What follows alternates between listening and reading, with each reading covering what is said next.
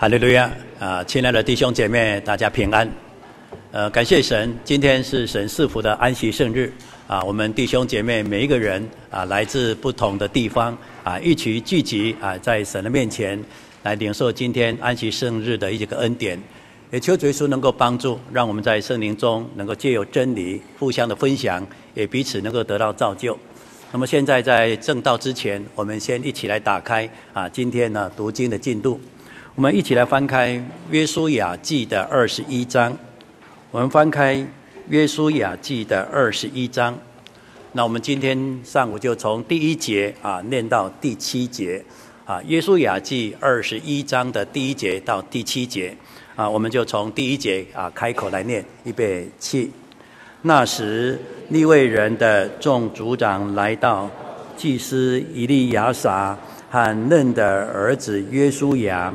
并以色列各支派的族长面前，在迦南地的示罗对他们说：“从前耶和华借着摩西吩咐我，给我们诚意居住，并诚意的郊野，可以牧养我们的牲畜。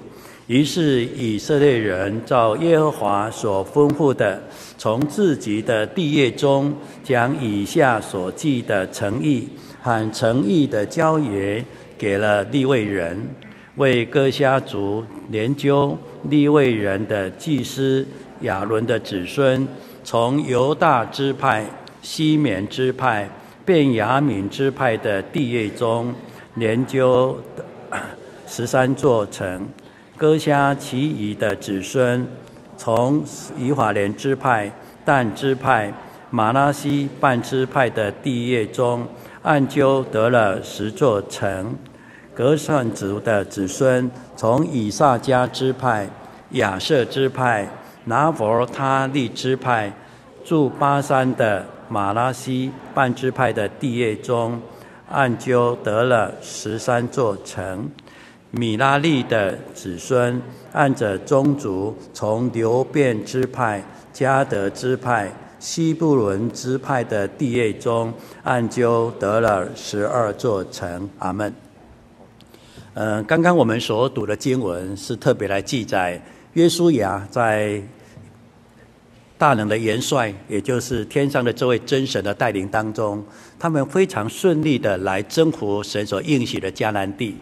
那么接下来呢，就是要来研究啊，来得取神所应许之地。那么，在这个得救或啊研究啊得起这块土地的时候，当然都有一些美好的教训。那我们今天属灵的基督徒，也就是属灵的地位人，或是属灵的以色列人，能够从耶稣雅记当中来看到，我们对于未得之地，或是我们已经给我们的应许之地，我们如何能够靠着神，凭借我们从神而来信心以及圣灵的力量，勇敢的来夺取我们所应有了的土地。那么除此之外呢，我们也看到神的信实，按照圣经里面特别记载的，尤其是神对亚伯拉啊亚伯拉罕立约，以致到后来对摩西所吩咐的，在耶稣亚的年代的的确确呢，按照应许也给他们看得到的这些土地，也凭着他们信心要来领受这块土地，所以在圣经里面给我们一个很重要的一个结论，就是神的应许并没有落空。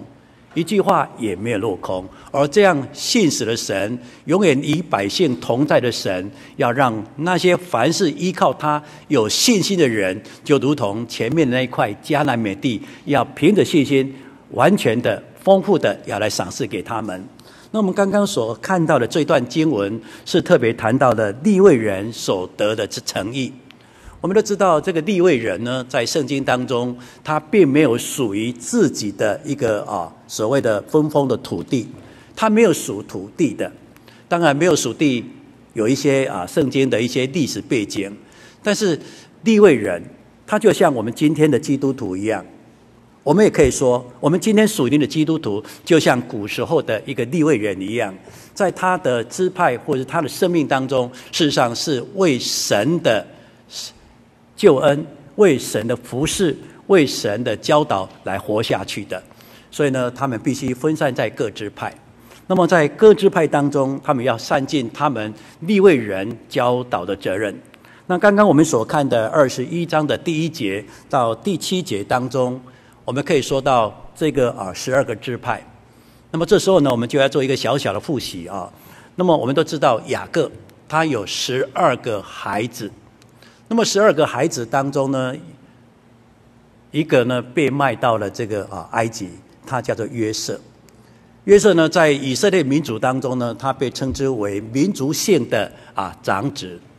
那么呢，在整个国度的一个长子呢，君王的长子呢，这个部分呢，就由犹大支派来承接。那么，如果是属于啊宗教性的、侍奉性的长子呢，一般来讲就是由立位人来担任。所以在雅各的家族当中，有这三个类型的长子，分别代表的他的民族，代表他的国家，代表他们的信仰。那么，当然呢，立位人。他要代表的是宗教上的一个啊长子，来代表以色列人以长子的身份，以救赎的这样的身份，来全然的、完全的来侍奉神。那么事实上，在我们圣经当中，我们看到他分散在这个各地。那么分散在各地当中呢，一般来讲，雅各有十二个儿子。那么十二个儿子怎么会会多出一个利未人？然后呢，他又没有土地，那好像是少了一个。那么我们都知道啊，因为约瑟呢，他是以色列啊这个民族的一个长子，所以呢，在长子当中呢，啊，在雅各的祝福里面，这个约瑟家呢就分成两个人，一个就是马拉西，一个就是以法莲。所以呢，当我们把这个立位人把它抽掉的时候，本来就剩下十一个。就含约瑟十一个，可是约瑟他有两个儿子，所以就递补进去的时候呢，就正好十二个，所以我们称之为十二支派。那么十二支派就是从约瑟的家族当中的以法莲、马拉西，然后接下来其他十一个儿子，所以这时候呢，利未人就不列入在所有的十二支派当中，他被拉出来。而拉出来最主要的目的呢，就是要来侍奉神。当然，圣经里面又有一个小插曲。我们先来看一下《创世纪》。我们先来看《创世纪》的四十九章。我们先看一下《创世纪》的四十九章。《创世纪》四十九章第五节，这里讲的是雅各对他这十二个孩子的一些啊啊祝福，希望他们未来在他们的生命。在他们的生活，在他们信仰，要达到如何的一个恩典？这个雅各呢，凭着信心，也在圣灵的感动，对他们的未来留下这么一个美好的一个祝福。在祝福的当中呢，也因着他们过往的一个生活的点点滴滴，也带有一种叫惩罚性的一些啊制裁。这时候呢，我们看到四十五、四十九章的啊第五节所讲到有两个人，一个叫做西面。一个叫利未，啊，那么在创世纪三四章这一章里面呢，就谈到这两个人用诡诈的方式把四件人都把他杀了，用割离为一个借口，那么趁着他们割离之后还要痊愈，而且那男孩子都不能动的情况下，就把所有男人都杀了。所以这种诡诈的方式，让雅各在迦南呢留下了臭名。因此，在雅各在年老对他们的一个祝福当中，就给他们必要的一个惩罚。而这惩罚是什么呢？我们看四十九章的啊这个第七节，四十九章的第七节，他们的愤怒暴烈可咒，他们的愤恨呢残忍可阻。我要使他们分居在雅各家里。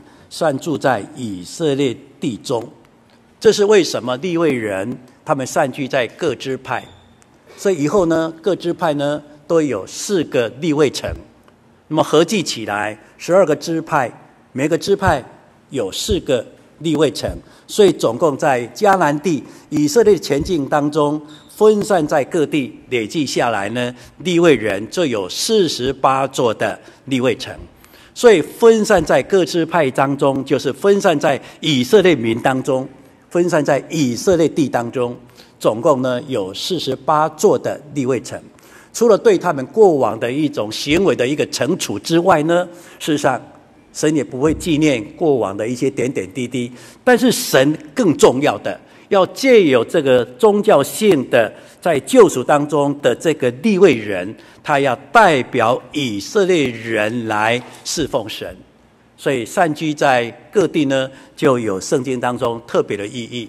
我们也来参考几段经文。我们先来看一下《民数记》。我们请看一下《民数记》的三十五章。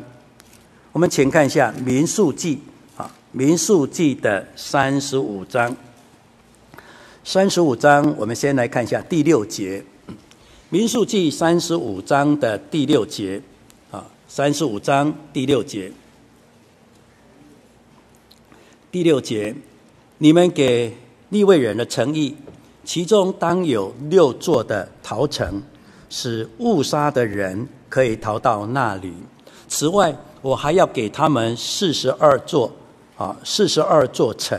你们要给利未人的城，共有四十八座城，连城带郊野都要给他们。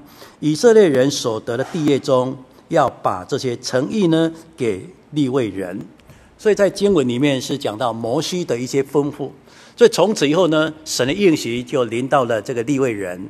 当耶稣亚在研究分这个啊地业的时候呢，他们并没有得着，所以十二支派每一个支派都按照上面得所得的份，也就是按照他们所研究也好，人口的多少也好，他们呢就分了他们属于自己的应许的土地。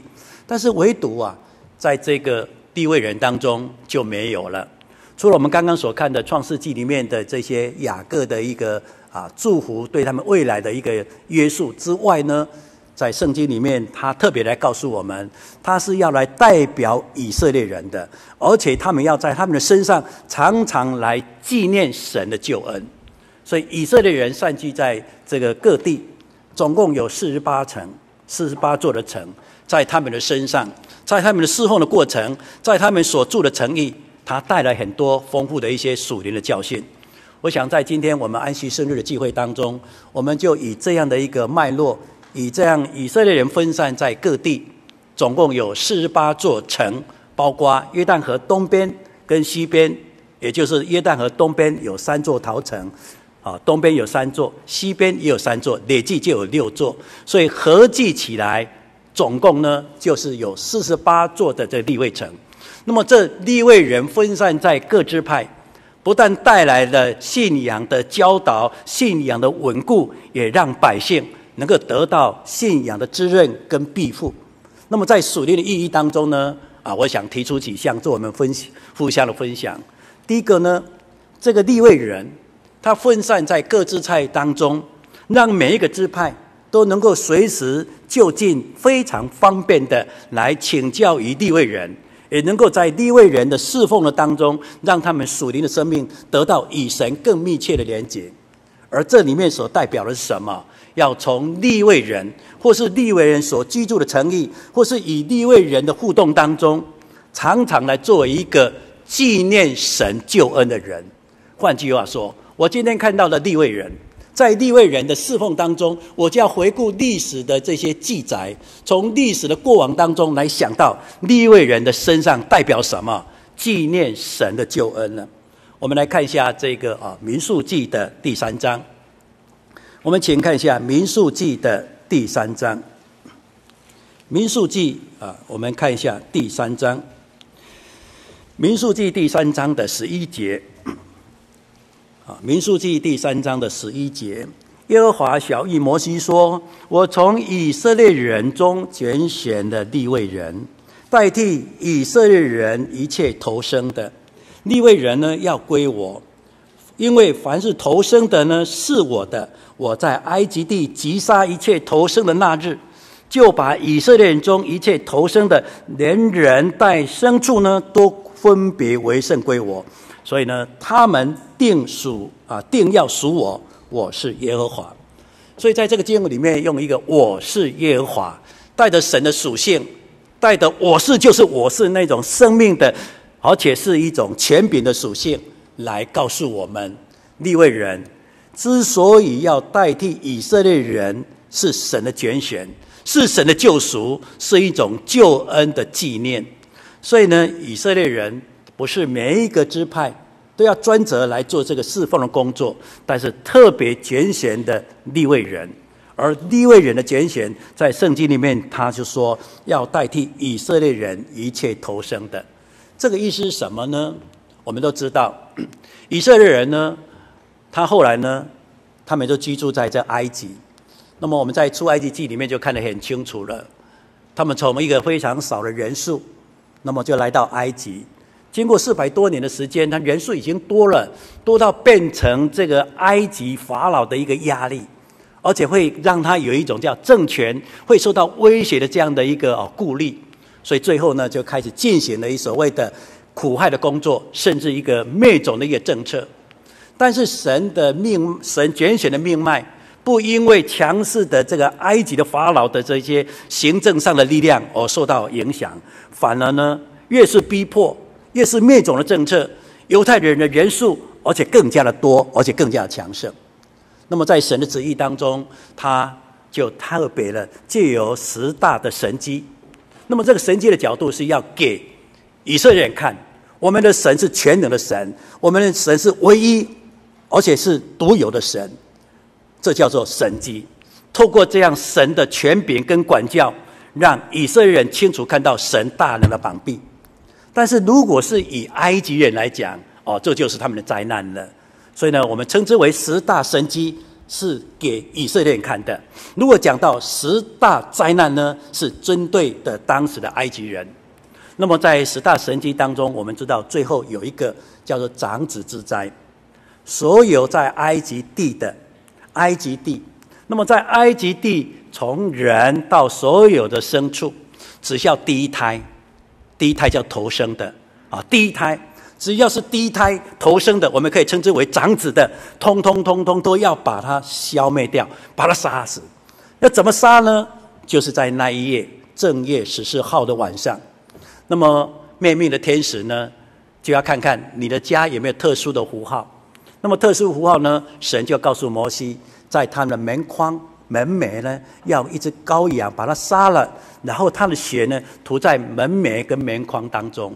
所以他们一家人就在这个屋子里面来过着他们团契的生活。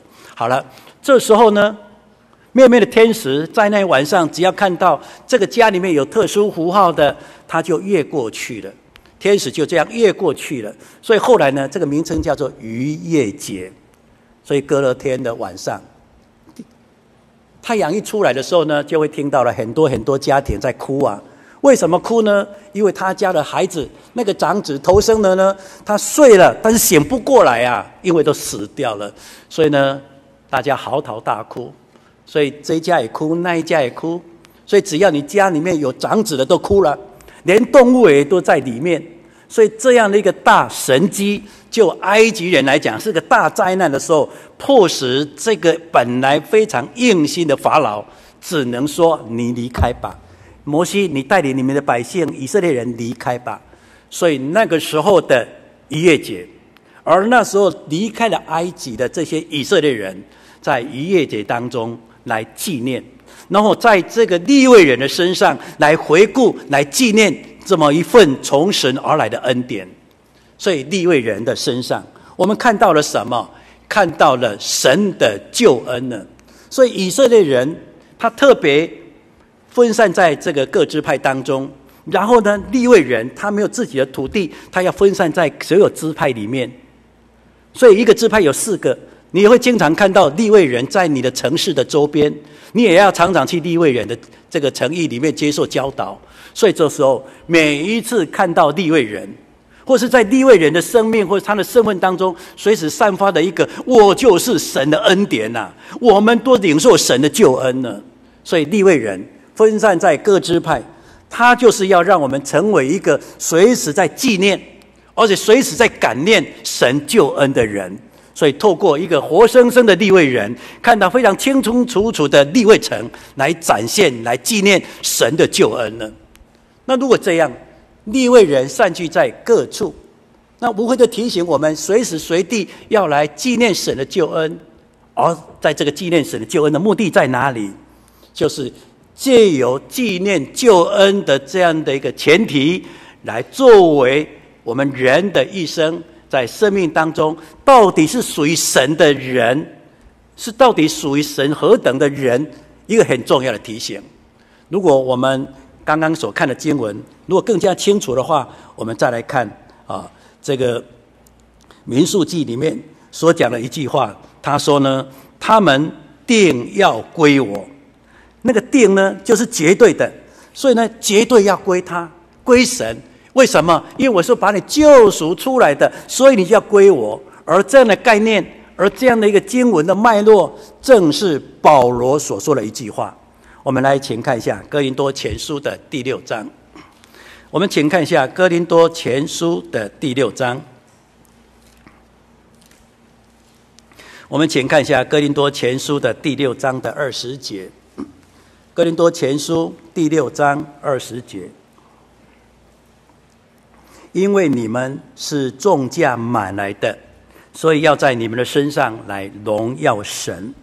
这里讲到是我们个人在侍奉当中、灵修当中要分别为圣，因为我们属灵生命不再像过去一样。我们过去没有信主，是没有指望的，是在罪恶当中。尽管你在人生当中是个有权柄、有能力的人，可是呢，在属灵生命当中是跟神断绝的。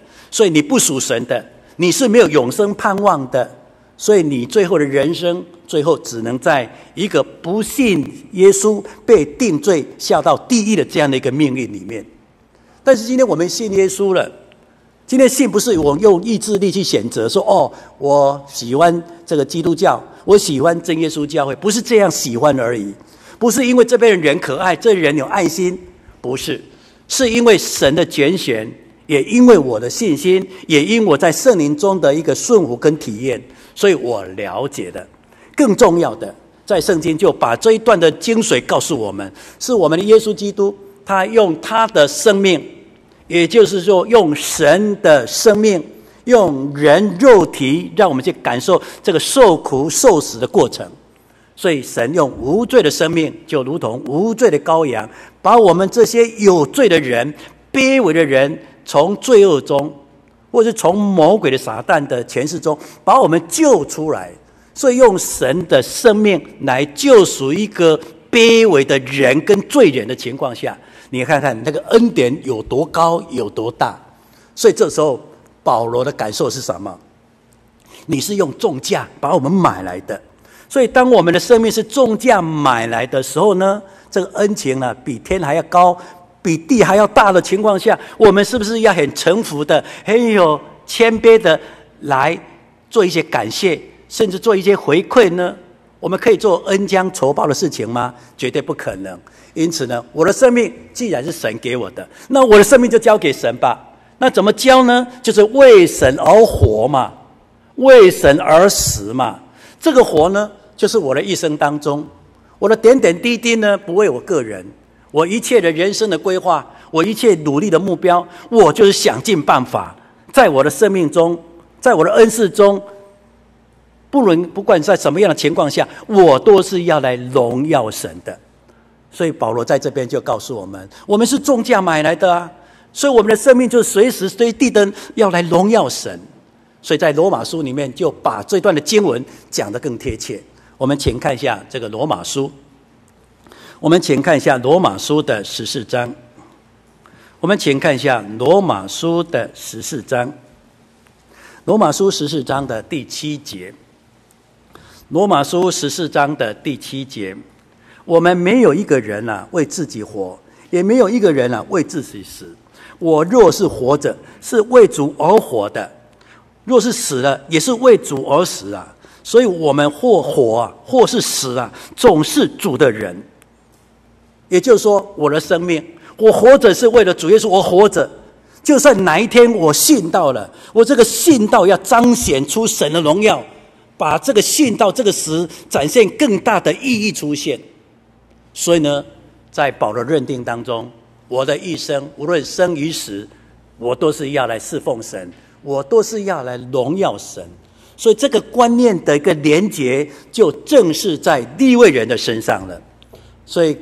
旧约时期的立位人，就是要来纪念神的救赎，在他们立位人的生命当中，为主而死，为主而活。也就是说，他们尽心、尽意、尽性、尽力的来爱主啊。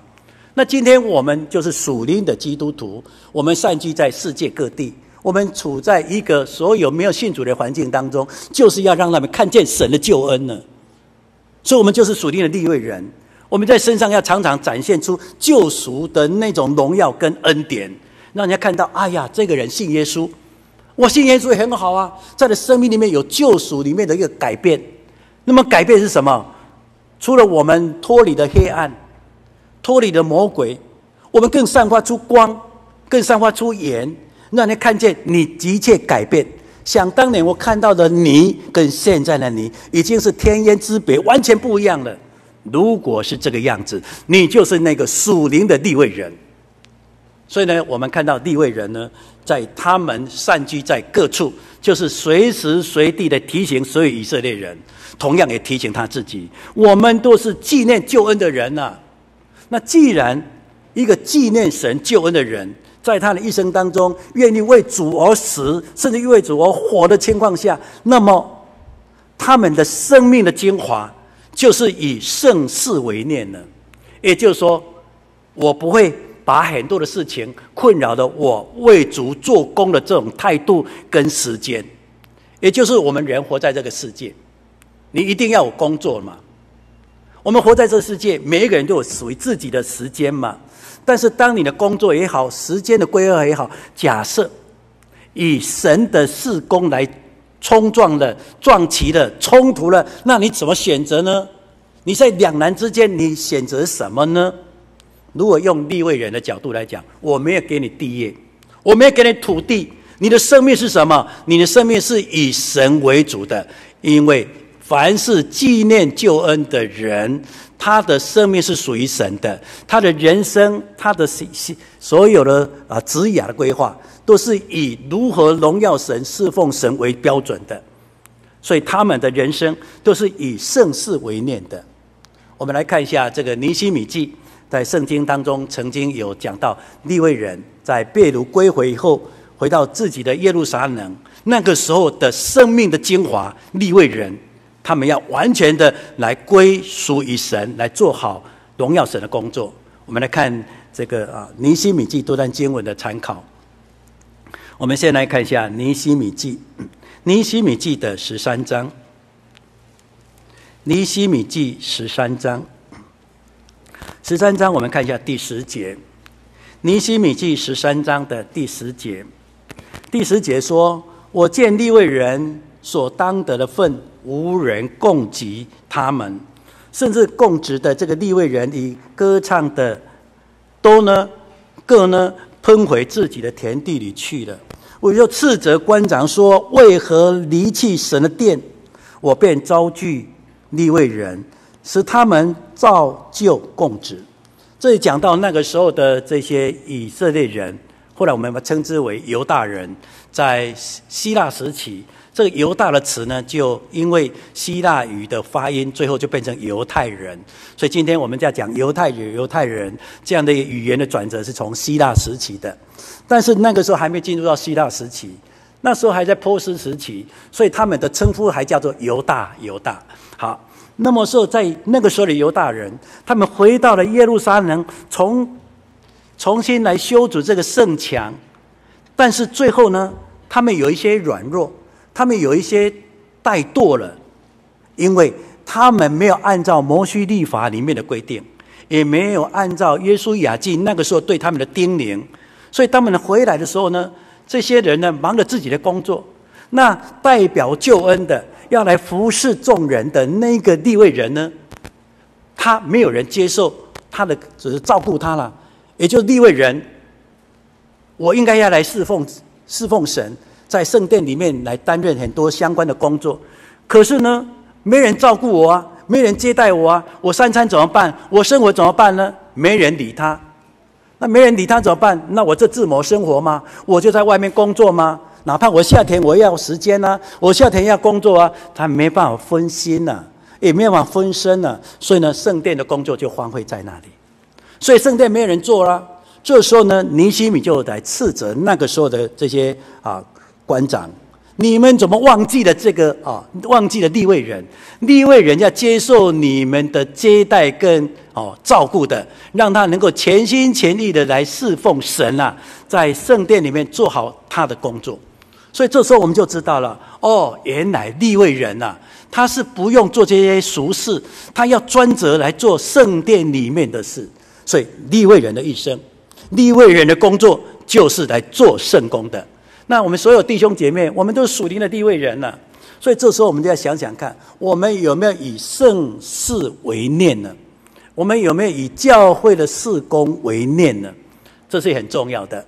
我们都知道，我们灵会刚刚结束啊，我们灵会刚刚结束，我们弟兄姐妹就想想看，在灵会这段期间，我们每一个人投入教会的事工当中，你投入的点是什么？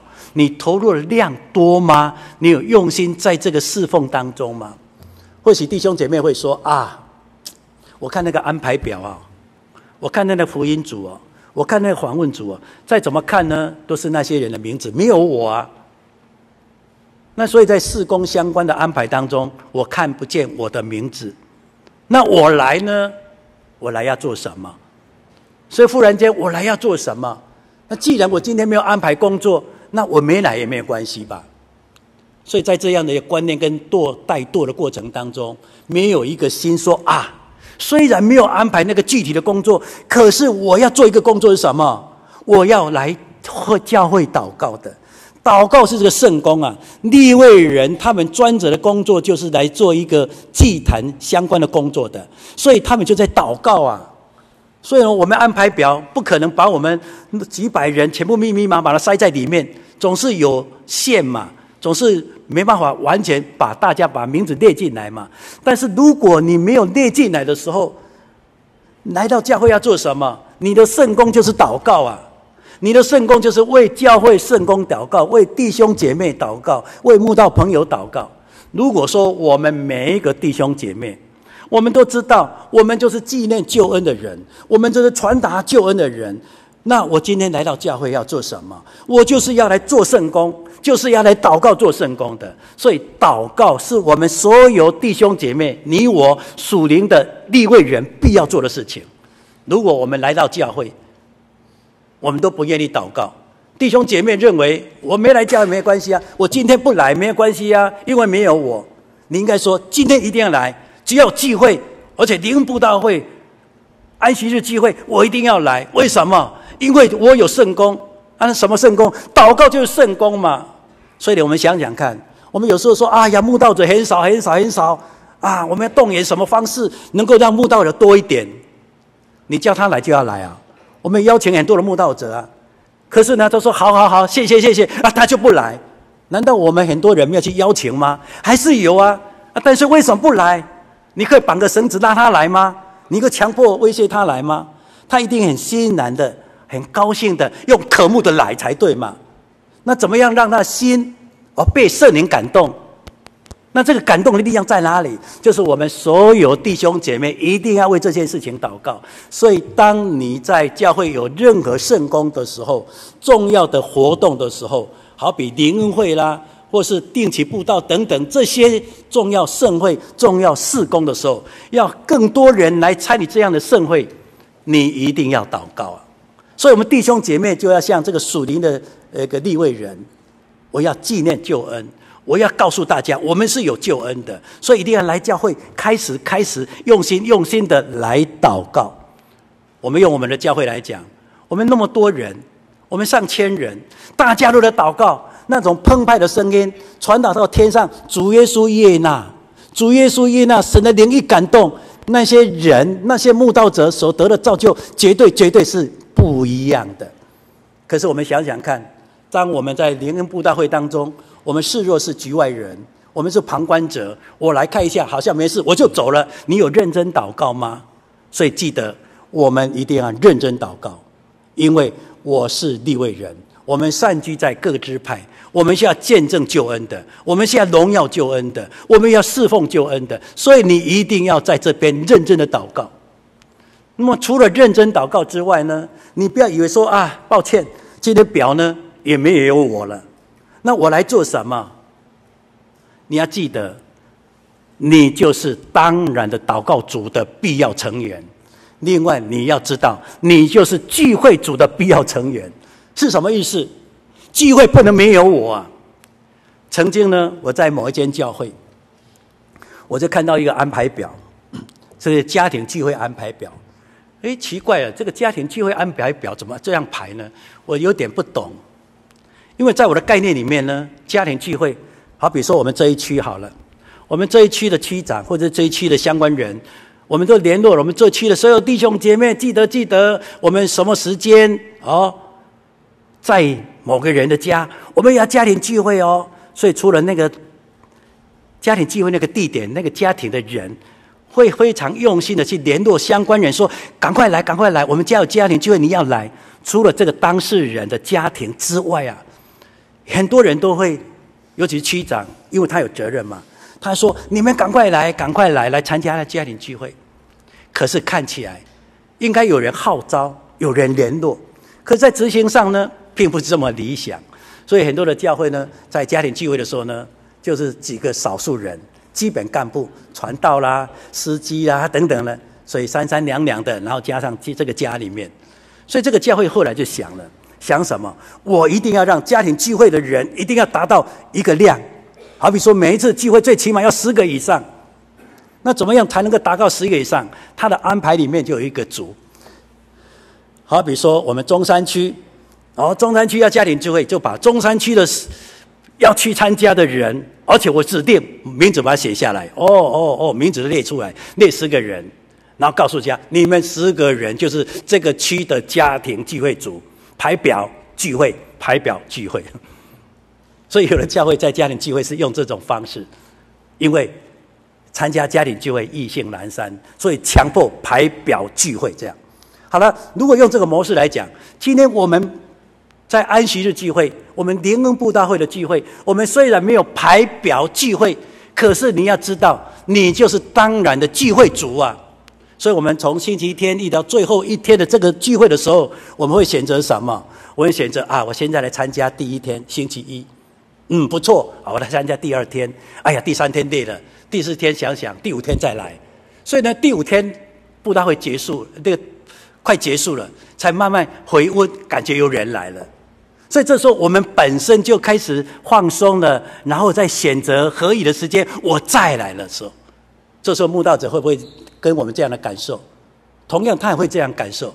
可是，在我们的脑袋里面、脑筋里面就想了：我就是那个纪念救恩的这个立位人，我要散居在他们各处的立位人，我要带领过的更多的人来教会。所以呢，只要教会有聚会，我就是那个立位人。所以我们从布道会的第一天开始，我就是排表聚会的那一个人。如果我们这种性质，你看看会堂祷告人多了。聚会人数也多了，在这种氛围当中，神的悦纳、神的赐福里面，请问慕道者会不会增加？请问听的人会不会感动？请问那个求圣的人会不会得到圣灵？我们相信神，我们更相信神的怜悯跟垂听。如果我们在这个指标当中都没有达到，我们只是用人的思维怎么努力怎么努力，可是基本的概念。动员我们所有弟兄姐妹，我就是利未人，我要来祷告，我要认真的祷告，我所有人都要来祷告，我们每一个人都要来聚会，那是完全不一样的处境，完全不一样的氛围，更不一样的荣耀跟恩典。所以我们要记得，我们是要以圣事为念的，我们是把我们的重心放在教会里面的。所以，当我们有那么多的工作，很忙很烦，可是灵恩布道会来的时候，我们有试着说，我要把我这个时间把它挪的，而且安然的、安心的、专注的放在灵恩布道会吗？还是一样，反正也是平常的时间，我忙完再来，忙完再说。那我心不既然不在灵恩布道会，既然不在这个盛会安息日当中，你心里不在，他心里不在，如果一半的人都不在。那请问神会不会给你全然的一百分，全部的恩典给你，也可以打折扣嘛？能够打多少就打多少，因为你信心不够嘛。我们大家都没有这个心思跟意念嘛，所以我们一定要像立位人，我们一定要像立位人，因为我们的生命是属于立位人的。啊，我们的生命就像立位人，是属于神的，是被拣选的，是纪念救恩的。所以，当我们都能够用这种在我们的生命当中来荣耀神，在我们的生活规划，在我们的工作的规划当中，都能够以父事为念，那我们的信仰，我们教会所发展的绝对是不一样的。所以在圣经为了让我们能够看到福音工作的开展，他在很多的一个经文的记载当中，我们会默默的，但是在圣灵感当中感动当中，你会渐渐看见一个亮光是什么？他们把每一个人的生命完全放在神的生命的，放在整个对神的一个互动当中。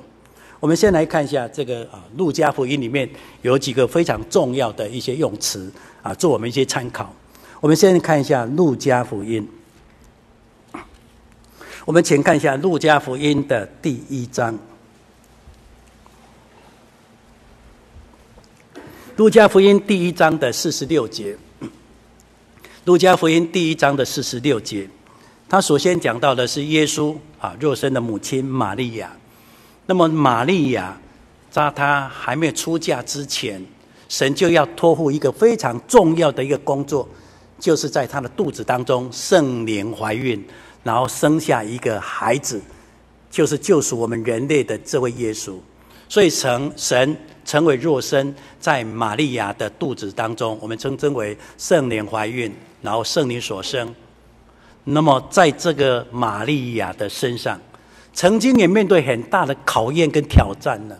为什么？因为我们都知道，这个玛利亚，她是一个非常虔诚、非常敬畏神的人。所以他一定严谨摩西的立法，在个人的灵修当中，而且是在两性的圣洁当中，他还是非常的用心、非常珍惜而且保守的人。他在婚前，他绝对不会跟人家乱来的。那订婚之后呢？除了他先生之外，而且包括他的未婚妻在内，呃，未婚在内在内呢，他也不敢乱来啊。所以他始终保持一个童女的一个哦这样的身份，而这样的圣洁的童女。要在他的身上来怀孕、来生子，你当事人也清楚这是神给你的一个托付。可是你会想啊，我现在还有未婚、未婚什么未婚夫啊？那未婚夫看见我，哎，看见我肚子一天天大起来，他会不会误会？他会不会误会？那凡是看见的人会怎么说呢？所以他一定会有很多的挣扎嘛。当然，这个挣扎当中，马太福音里面就告诉我们，神已经为他开路了。所以约瑟也了解这其中的过程，所以他也坦然迎接神的祝福嘛。可是就在当下，这个玛利亚她的承受是什么？所以她眼前很多的考虑啊，有很多的压力啊。可是当她明白了神在她的生命当中给予很大的一个恩典跟哦工作的时候，她讲了一句话。这句话呢，就是我们每一个人成为属灵基督徒，在散居在各支派当中，在这个世界里面，在我们生活当中很重要的纪念主恩的人，应该要想到的，就是说四十六节。我们看路加福音第一章的四十六节，他说：“玛利亚说啊，我心呢尊主为大，我的灵啊以神我的救主为乐。”我们是属灵的利未人。我们在我们很多的规划当中，我们是不是全然的投入？我们有没有适度的调整？我们有没有取舍？我们有没有完全的放放了？我完全放掉，我舍己了，我全然的放在神的身上。我们有没有这样做？